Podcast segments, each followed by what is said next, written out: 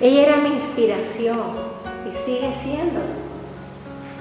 Sigue siéndolo. Tanto es así que una de las reglas de nuestra comunidad es que pasamos todos los días 15 minutos contemplando a la Virgen en una de sus imágenes. Y como a mí me gustan las imágenes bonitas, porque era bonita. Pero ¿por qué pasamos?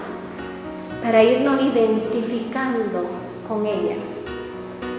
Lo que tú quieras hacer es lo que tú tienes que ver, que contemplar. Y la pureza de la Virgen, que no solamente era el nombre de mi colegio, es la realidad de su vida. La pureza de la Virgen fue el timón que me ayudó a dirigir la barca de mi vida a través de incluso tormentas muy grandes. Una vez, un 25 de marzo, tenía 12 años más o menos, un 25 de marzo, día de la Anunciación, yo estoy ante ella pensando en sus sillas, todo el pasaje, ¿verdad? Y de repente en mi corazón recibí una palabra. ¿Lo amas a Él tanto como yo lo amaba? Y me di cuenta que no. Y ahí le pido a la Virgen, yo quiero amar a tu Hijo tanto que toda mi vida sea para Él y que toda mi vida sea para darle gloria y extender su reino. Así que madre, llévame donde me tienes que llevar, pero yo tengo que conocer más de cerca a tu hijo. A las pocas semanas me enfermo, no captaban cuál era mi enfermedad, pero pensaban que iba a morir.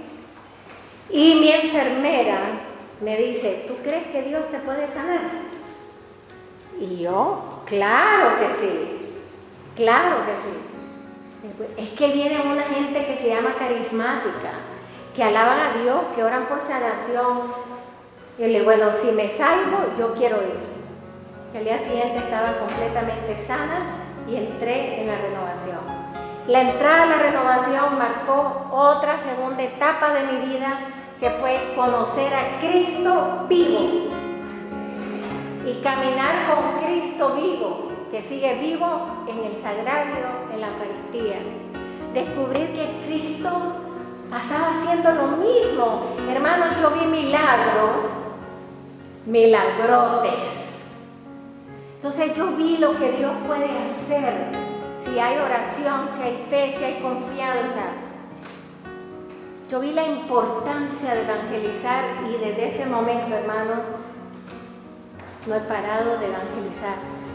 Porque alguien tiene que hablar de Cristo. Todos nosotros tenemos que hablar del Cristo que conocemos. Un Cristo vivo, un Cristo que es amor, que llegó a la cruz por nosotros